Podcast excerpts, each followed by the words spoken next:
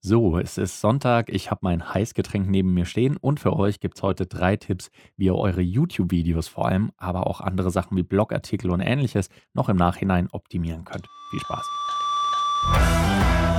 Bild und Ton. Mit Daniel und Fabi. Jo, was geht?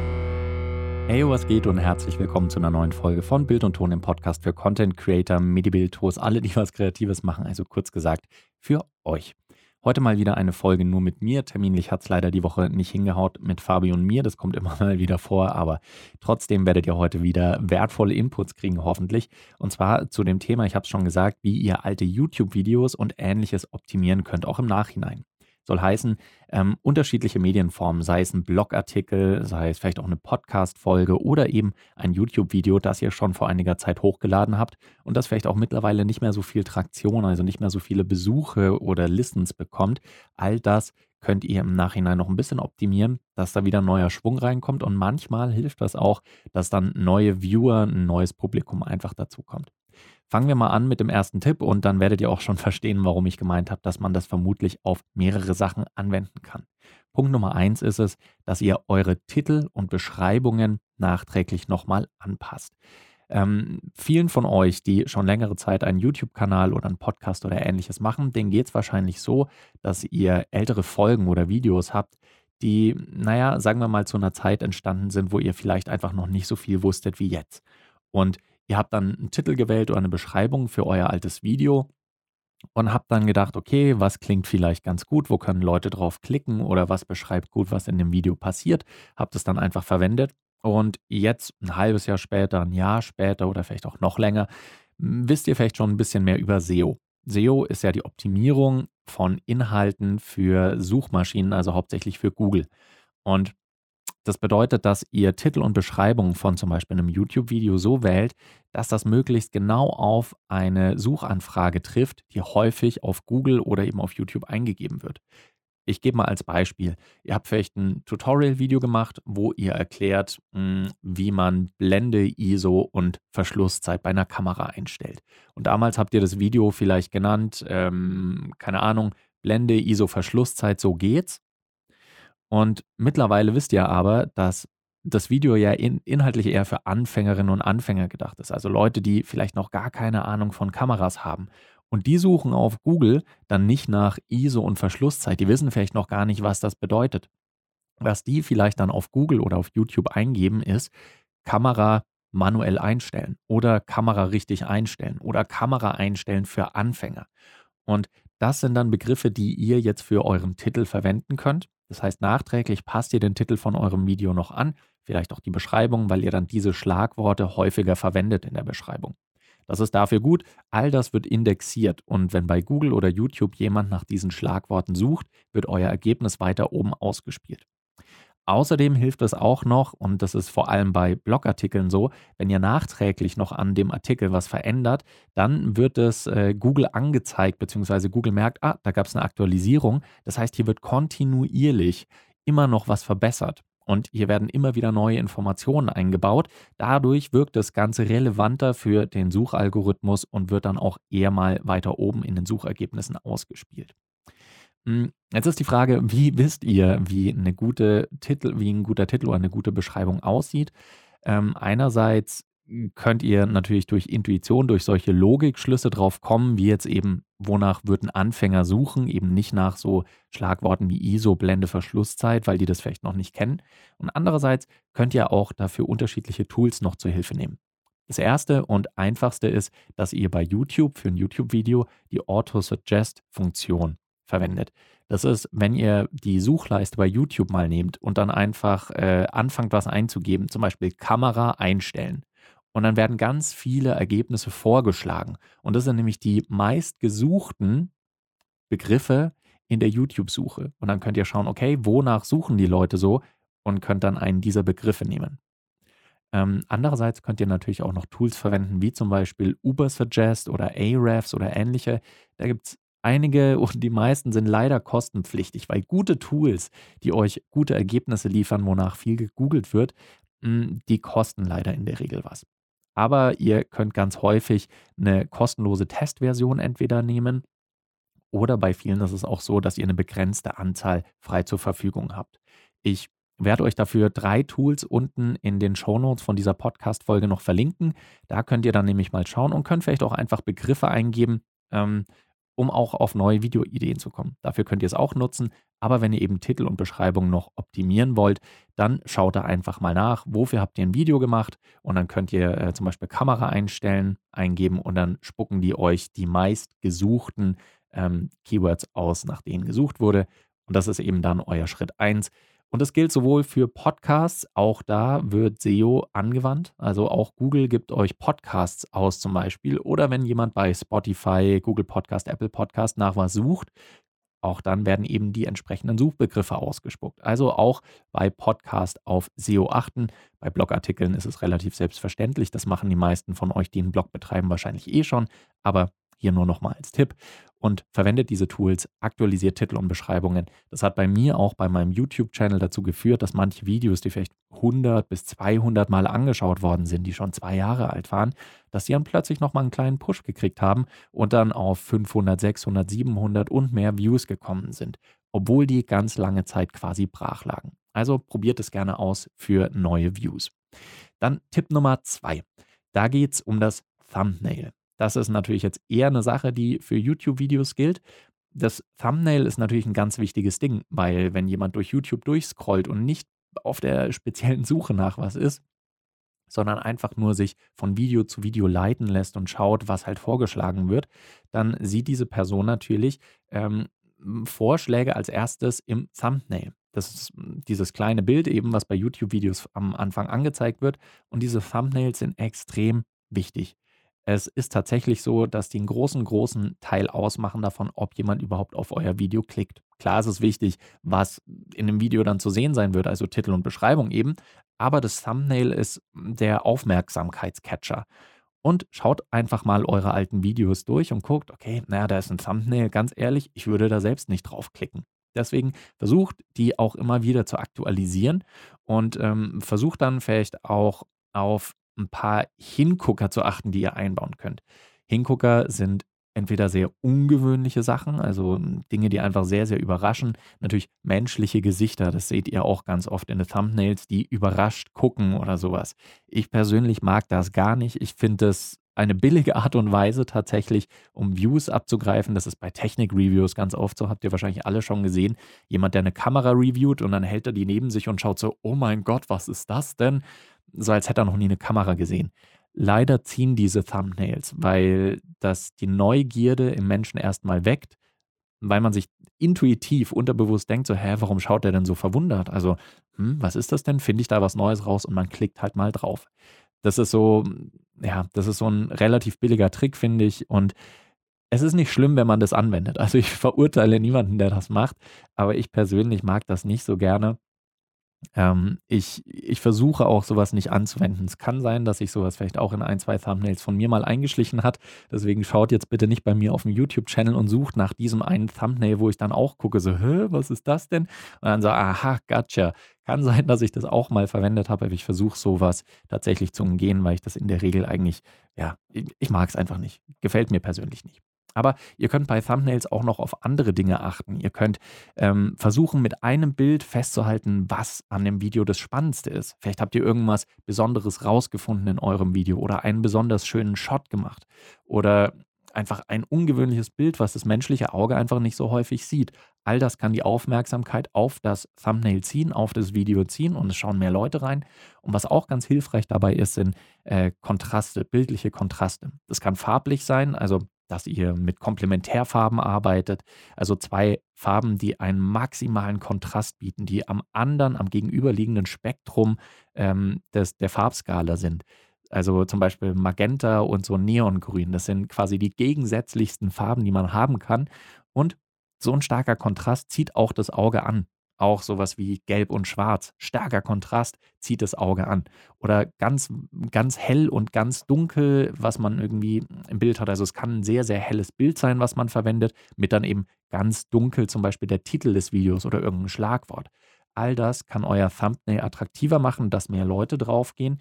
Und äh, teilweise ist es auch einfach so, dass man seine alten Videos durchschaut und dann denkt, hm, ganz ehrlich, das Thumbnail gefällt mir einfach nicht mehr oder es ist nicht mehr in meinem aktuellen CI oder CD vielmehr, also Corporate Design. Das heißt, ähm, viele Leute, die einen YouTube-Channel machen, versuchen immer halt so im gleichen Stil Grafiken einzubinden. Also sei es dieselbe Schriftart, derselbe Farb, dieselbe Farbgebung, also immer dieselben Farben verwenden. Bei mir auf dem YouTube-Channel ist das zum Beispiel äh, gelb und so ein violett-pink. Ähm, die verwende ich immer als meine Farben, die auch ein ja, stärkerer Kontrast sind. Und äh, ja, ich finde es ganz schön, wenn man einfach sieht, dieses Video, ah, das sieht so aus wie von mir. Das, äh, deswegen verwende ich solche Farben und auch dieselben Schrifttypen immer ganz gerne. Und äh, ja, sowas kann auch nochmal ein Grund sein, dass man sagt, ich schaue meine alten Videos durch und verändere einfach das Thumbnail, dass es jetzt zu meinem aktuellen Stil passt, damit es einfach durchgehend gleich ist und äh, schöner aussieht. Manchmal ist es auch einfach so, ich sehe ein altes Thumbnail und denke mir so, äh, finde ich einfach hässlich ich bessere das jetzt aus, ich mache das Ganze jetzt nochmal schöner. Und das ist ja natürlich auch alles Teil des Lernprozesses. Also niemand, der auf YouTube anfängt, macht am Anfang sein erstes Thumbnail und denkt sich dann zwei Jahre später, ja, ganz ehrlich, das war das perfekte Thumbnail, das würde ich niemals ändern. Nein, allermeistens ist es natürlich so, dass man sich denkt, äh, ja, gefällt mir nicht mehr so, ich ändere das jetzt mal um. Ich weiß, das ist durchaus Arbeit, die da ansteht, aber das hilft halt wirklich. Auch bei den Thumbnails habe ich es gemerkt. Ich habe mich mal einen ganzen Nachmittag hingesetzt und habe nichts anderes gemacht, als halt Thumbnails, Titel und Beschreibungen von meinen Videos abzuändern. Und bei manchen Videos hat super funktioniert, bei manchen nicht so. Also manche Videos haben dadurch kaum mehr Views bekommen, aber bei anderen Videos habe ich gesehen, wie dann tatsächlich die Kurve an Views ab diesem Tag wieder ein bisschen nach oben ging. Und dann eben Videos, die bisher nicht so häufig äh, angeschaut wurden, mittlerweile dann vielleicht ein paar tausend Mal angeklickt wurden. Ich kann nicht mit Sicherheit sagen, dass das der einzige Grund ist. Es kann auch sein, dass der YouTube-Algorithmus nach zwei Jahren erst beschlossen hat, okay, jetzt ist das Ganze relevant, aber es ist auf jeden Fall ähm, eine ganz wertvolle Sache, die ihr machen könnt und äh, das gibt einfach nochmal einen neuen Schub. YouTube merkt, aha, da wurde was dran gemacht, vielleicht spiele ich das Video jetzt nochmal mehr Leuten aus, weil das jetzt vielleicht interessanter ist für mehr Leute. Der dritte Tipp ist jetzt äh, so ein kleiner Insider-Tipp, weil den gefühlt niemand jemals macht. Der dritte Tipp ist, dass ihr anhand von Analysedaten euch anschaut, was in einem Video vielleicht nicht so gut funktioniert hat und es nachträglich noch editiert. Ja, ihr habt richtig gehört bei YouTube, nachträglich ein Video, das schon hochgeladen wurde, kann noch bearbeitet werden. Es gibt bei YouTube, wenn ihr auf das YouTube Studio geht, noch ähm, die Option Editor. Und im Editor könnt ihr ein Video noch bearbeiten. Und ihr wollt ja nicht einfach beliebig irgendwas rausschneiden. Kann natürlich sein, dass ihr im Nachhinein merkt, oh, ich habe hier noch einen Teil drin gelassen, der eigentlich gar nicht mehr ins Video sollte. Ich will jetzt aber nicht das Video nochmal äh, neu schneiden, neu hochladen. Vielleicht hat das alte Video schon Views und äh, ich will nicht die Views verlieren. Deswegen könnt ihr das alles einfach im Editor bearbeiten. Idealerweise schaut ihr euch vorher die Analysedaten an, die ihr bei YouTube bekommt. Im YouTube Studio, das ist so für die, die keinen Kanal von euch haben, das ist so das, das Backend, wenn man so will. Also da äh, ladet ihr die Videos hoch, könnt eben Titelbeschreibungen und so weiter ändern. Und da habt ihr auch ganz viele Statistiken ähm, für die ganzen Videos, die ihr euch anschauen könnt. Und ihr könnt euch da eben auch die Analysedaten anschauen zu jedem einzelnen Video, wo ihr genau seht, wie viel Prozent der Zuschauerinnen und Zuschauer sind zu welchem Moment aus dem Video ausgestiegen, beziehungsweise wie viele sind noch dran geblieben. Und ganz oft sieht man dann, dass es einen Teil gibt im Video, der vielleicht 10 Sekunden lang ist, aber wo plötzlich 20 Prozent der Viewer verloren gehen. Und ähm, dann schaut ihr euch diesen Teil an und merkt ihr vielleicht, oh, da habe ich einfach 20 Sekunden lang einfach ein paar Sätze gesagt, die inhaltlich gar nichts beisteuern, also die keine neue Information gegeben haben, die nicht vielleicht mehr Details gegeben haben zu diesem Thema, hm, wo vielleicht die Bilder auch langweilig waren. Das kann auch ganz oft sein. Da ist dann 20 Sekunden lang einfach nur ein und dasselbe Bild, was vielleicht einfach nicht so gut aussieht und dann haben die Leute weggeschalten. Und dann könnt ihr sagen, okay, ganz ehrlich, ohne diese 20 Sekunden würde mein Video genauso gut funktionieren. Und dann könnt ihr im Nachhinein eben beim Editor mittendrin diese 20 Sekunden rausschneiden aus dem Video und dann äh, im Idealfall springen dann ab diesem Zeitpunkt nicht mehr so viele Leute vom Video ab. Das heißt, schaut nochmal ältere Videos an, guckt in den Analysedaten idealerweise, wo ist die Aufmerksam äh, Aufmerksamkeitsspanne vielleicht weg ähm, und versucht was rauszuschneiden. Eine Schwierigkeit ist natürlich, wenn ihr mit Hintergrundmusik und ähnlichem arbeitet, äh, dass es da manchmal einfach vorkommen kann, dass ihr keinen sauberen Schnitt setzen könnt, weil es eben von der Hintergrundmusik dann auffallen würde. Da muss man dann manchmal in den sauren Apfel beißen und entweder halt einen unschönen Schnitt machen oder halt sagen, okay, ja, ist mir egal, es bleibt jetzt drin, weil es würde noch schlechter wirken, wenn es weg ist. Von daher, dieser YouTube-Editor kann tatsächlich ganz hilfreich sein. Und ihr habt da, glaube ich, auch die Möglichkeit, ähm, dass ihr Teile des Bildes auch noch ähm, unkenntlich machen könnt. Das ist vielleicht ganz interessant, wenn ihr mal im Nachhinein merkt, ihr habt irgendwo ein Logo, ein Autokennzeichen oder eine Person drin gelassen, die nicht im Video zu sehen sein will oder nicht zu sehen sein sollte. Und dann könnt ihr die nachträglich eben noch unkenntlich machen, also so verschwommen oder halt äh, verpixeln, wie auch immer. Und äh, dann habt ihr auch dieses Problem im Video nicht mehr. Kann auch interessant sein, wenn ihr irgendwo Musik verwendet, ähm, wofür ihr nicht die Lizenz habt. Und dann kommt ein Urheberrechtsclaim und das Video würde gesperrt werden oder ihr könntet es nicht monetarisieren. Auch da könnt ihr im Nachhinein einfach diesen Teil vom Video rausschneiden und Problem gelöst. Schaut es euch einfach mal an. Bei einigen Videos, die ich mir zwar anschaue, die älter von mir sind, sehe ich, oh, ich habe da tatsächlich auch mal eine Sache einfach doppelt gesagt. Das ist jetzt total peinlich. Ich schneide den, das zweite Mal, schneide ich einfach raus und das Problem ist gelöst. Also, das ist der dritte Tipp.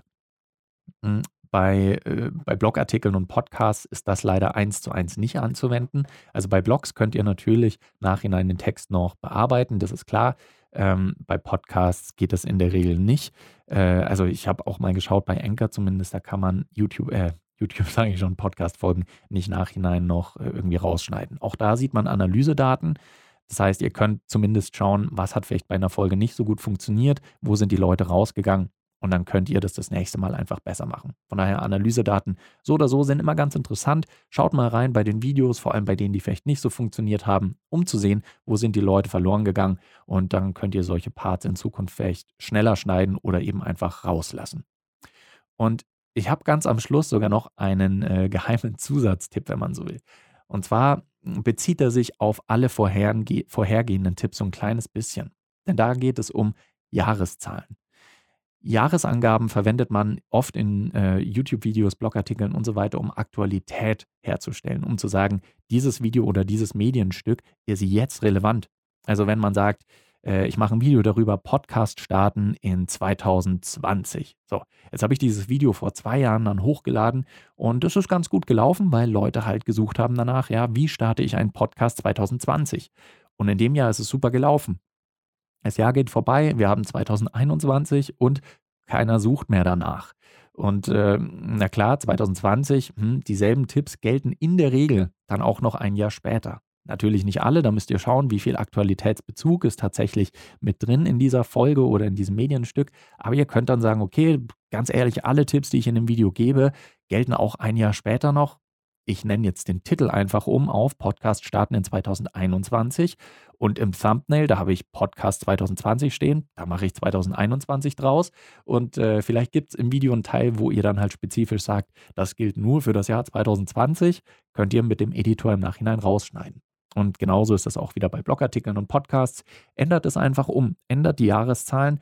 Aber ich möchte sagen, dass das wirklich nur funktioniert, wenn diese Jahreszahlen nicht wirklich absolut relevant sind, beziehungsweise sich die Informationen nicht geändert haben. Ich würde jetzt also ein Video, was ich vor zwei Jahren gemacht habe, äh, wo ich sage, hm, ist Kamera XY im Jahr 2020 immer noch relevant? Und damals habe ich gesagt, so ja, ja, geht schon noch, weil hm, Full HD ist noch der Standard und äh, die kann kein 4K, deswegen ist die Kamera immer noch super. Und jetzt 2022 oder 2023 ist vielleicht dann 4K mal der Standard. Dann kann ich nicht einfach sagen, ich übernehme jetzt eins zu eins äh, diese Informationen, weil mittlerweile vielleicht anders, äh, andere Begebenheiten gelten. Deswegen müsst ihr bei diesem Tipp immer so ein kleines bisschen schauen, gilt er immer noch? Wenn ja, ändert einfach die Jahreszahlen, dann ist das nicht so schlimm, auch wenn im Video mal gesagt wird, hey, ich zeige euch heute, wie man im Jahr 2020 dies und das macht und es ist schon zwei Jahre später, ist jetzt in der Regel kein Drama. Und wenn, dann können sich in den Kommentaren die Leute aufregen und sagen, du sagst 2020, aber 2022 haben wir schon ist auch kein Problem. Kommentare unter YouTube-Videos oder was geben nochmal mehr Reichweite, weil Interaktion unter Videos ist immer gut. Das heißt, äh, im Prinzip tut ihr euch damit auch nur wieder einen Gefallen. Genau. Ähm, ich würde sagen, das sind so die drei beziehungsweise dreieinhalb wertvollsten Tipps. Alle von diesen Tipps gelten für YouTube-Videos. Für Blogartikel könnt ihr teilweise das auch anwenden, für Podcasts auch teilweise. Deswegen schaut einfach mal, was sind ältere Sachen, die ihr hochgeladen habt auf unterschiedlichen Plattformen und wo besteht die Möglichkeit, was zu optimieren. Weil ganz oft ist es so, dass man dadurch auch nochmal neues Publikum generieren kann, was vorher vielleicht einfach noch nicht auf einen aufmerksam geworden ist. Und das alles ohne, dass man ein neues Video drehen musste, ohne einen neuen Artikel zu schreiben, sondern einfach nur dadurch, dass man die äh, Informationen über dieses Medienstück nochmal aktualisiert hat. Von daher ist es ganz spannend, weniger Arbeit für recht gute Ergebnisse.